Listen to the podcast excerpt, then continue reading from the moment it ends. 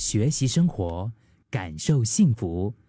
克敏的十一点这一刻，我刚刚说的这句老梗，不是活在当下，是一切都是最好的安排。你有听过吧？你一定听过吧？一切都是最好的安排。我在很久以前第一次听到这句话的时候，心里面其实是有一些不太能够理解的。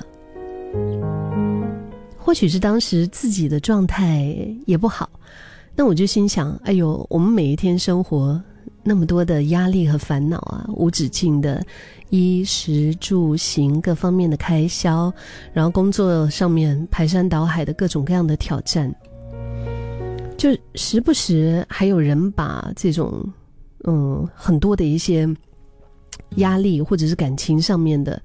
呃，一些经历，就是它真的是让你在生活当中更加的吃不消啊，就是加加酸加苦，可能甜只是一点点，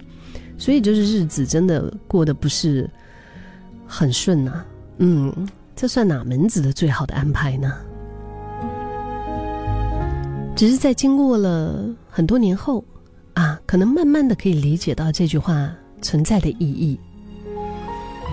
因为我们这一辈子。他不会是一切都顺你的心意的，他不会是一一切的事情都是在你想要的控制中的，然后哇规规矩矩的井然有序的。毕竟我们的周围啊，我们的整个环境有那么多的我们没有办法控制的一些因素，所以可能你心心念念想要追求的那个所谓的理想的生活，也都是需要付出时间和心力。来换取的。困难呢、挑战呢、混乱呢，或者是求而不得，这些也都是人生的常态啊。所谓最好的安排，并不是吃吃苦等好事，然后呢毫无理由的就自动就是觉得说它会自动从天上掉下来。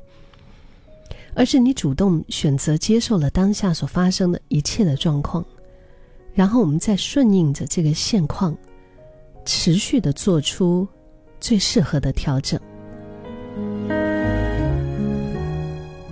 其实我想，当你愿意选择接受啊，心情多多少少都能够慢慢的开阔一点吧。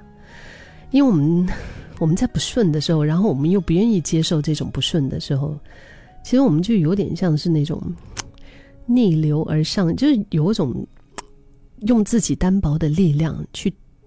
硬顶硬撑啊，嗯。可是我们愿意选择接受，好，这个事情它就是这样了，嗯。那我们的心比较舒畅，比较开阔，然后呢，你也可以就是开始看见本来被挫折遮蔽的一些你没有发现到的。所谓的我要打开关引号的好处呀，就好像以前我接触一些人，可能哦，有时候我真的是觉得哇，怎么会这个世界上会有这样的人？怎么会他会讲得出这样的话？他到底在想什么？但是后来我发现，可能也是因为接触了这样的人，让我这个人的耐心、耐性啊，包容度。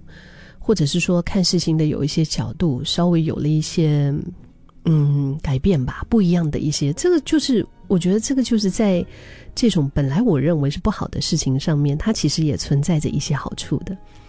也许因为一些意外，你离开了你喜欢的工作啊，你非常热爱的职场，但是却因为这样子，你就有更多的时间和精神重新的打理自己啊，对吗？可能因为一场大病，然后让你少赚了很多钱，然后让你整个人元气大伤，但是也却让你有机会改掉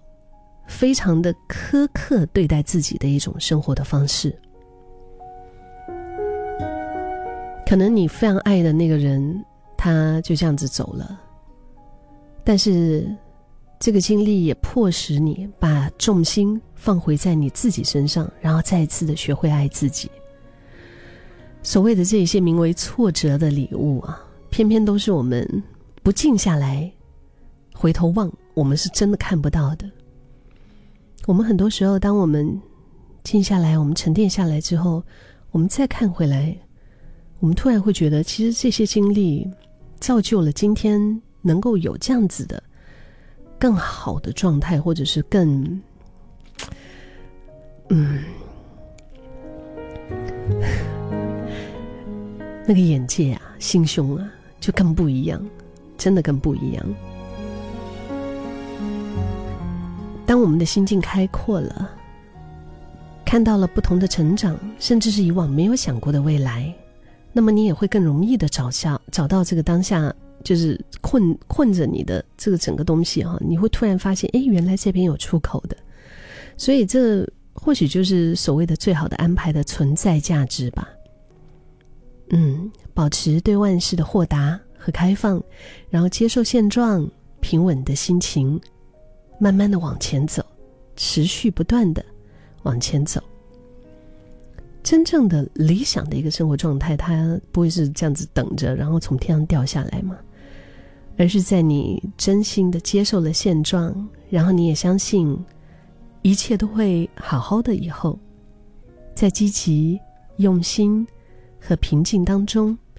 一天一天浇灌出来的最好的结果，